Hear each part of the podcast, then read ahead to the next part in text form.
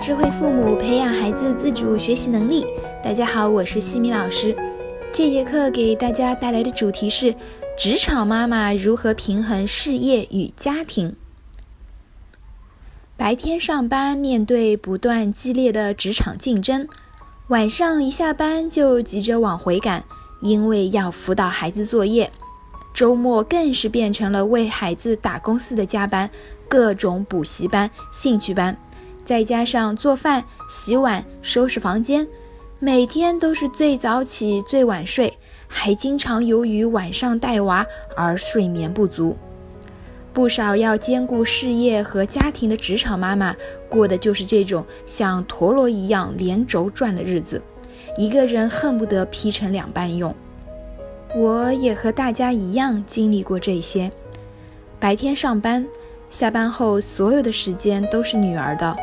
尤其为了辅导女儿作业，我推掉了各种同事聚会和出差，感觉已经没有属于自己的自由生活了。比如一场说走就走的旅行，一周三到四次的健身运动，每周睡到自然醒等等。仿佛我是为了所有人而活，唯独很难活出自己。于是我开始不停地反思和学习，如何兼顾平衡自己的不同的角色，让自己成为一名幸福的职场妈妈。那么今天呢，我就来和大家分享一些我的心得。第一，正确的舒缓情绪非常的重要，好感觉才会带来好行为。我们先要照顾好自己。保持乐观的心态，只有达到良好的状态，妈妈们才有可能处理好工作事务和育儿的任务。很多职场妈妈对孩子所有的事情都力争亲力亲为，非常的辛苦，有时候累的会让人非常的烦躁，生活压力太大，情绪挤压太久，很多妈妈就会情绪失控。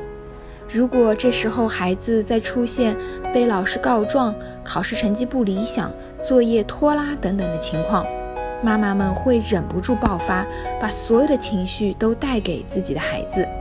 这不仅破坏亲子关系，你的情绪也不会得到家人的理解。要先懂得放下，及时止损，控制情绪，才能风平浪静。只有风平浪静了，才有可能阳光明媚。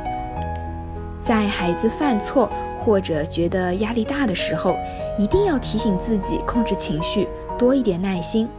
在控制情绪这一块儿，可以运用之前课程里面的一些小技巧，管住嘴，迈开腿，一离二吸三凉水，还有像转移、运动、写情绪日记、听音乐等等的方式。掌握好自己的情绪，把最好的态度留给最爱我们的人，这样我们的家庭才能充满快乐，充满和谐。第二，让爸爸也参与进来。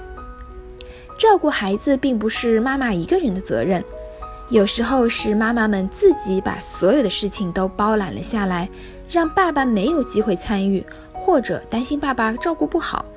其实，职场妈妈们可以适当的放手。给爸爸们照顾孩子的机会，也是给自己腾出自由和休息的时间。有研究称，由于男性和女性的思维方式不同，爸爸带大的孩子具有更加健全的品格和理性的思考能力。我们可以多鼓励爸爸参与，学会授权、充分信任，并多多培育孩子的独立性。比如绘本故事是不是只能妈妈来说？爸爸能否代替？孩子自己能不能读？洗碗、扫地这样的家务活是不是只能妈妈来做？如果全家人总动员，各自分配掉一些，会不会更有氛围呢？孩子写作业是否需要妈妈在旁边陪读？妈妈在旁边看看书，或者出去运动一下，行不行呢？孩子是不是一定要在周末奔波于各个补习班，让孩子自主学习，并且预留出自主时间，自行安排娱乐，而妈妈们趁此机会去逛逛街、看一场电影，充电好回来再来陪伴孩子，行不行呢？如果有爸爸们在听这节课的话，也请多多的理解妻子的不容易，多给他们一些鼓励和支持，多主动承担一些照顾孩子的任务。优秀的孩子都离不开爸爸的陪伴。第三，规划时间，懂得做减法。作为职场妈妈，最稀缺的就是时间，所以要适当学会做减法，给自己多点喘息和思考的机会。一定要学会时间管理。我们可以怎么做呢？可以先做一个时间记录，梳理一下自己把时间都用在哪些地方了，把各种大事以及细小琐碎的小事都写下来，并且标注好所花费的时间。了解了这些时间的去向，然后问自己以下几个问题：哪些事情是可以简化的？哪些事情是可以协调让家人配合处理的？我是不是做的太多了？我是不是应该说不呢？我是否给自己留有空余的时间？如果有的话，有多长？问完这几个问题，你就会发现，其实不少事情是属于既不紧急也不重要的。不要让这些事情占据你的身心。我们要多做那些能够帮我们实现目标的事情，减少无意义的工作。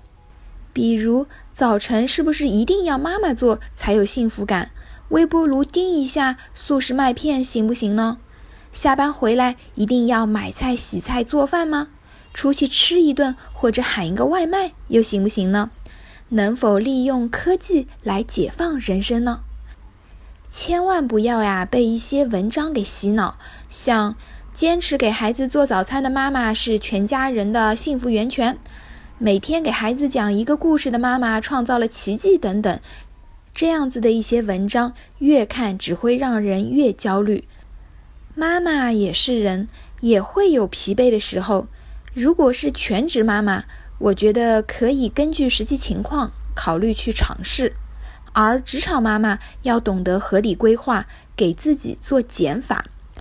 如果在工作中有晋升的机会，也不要以为了陪伴孩子为由而放弃。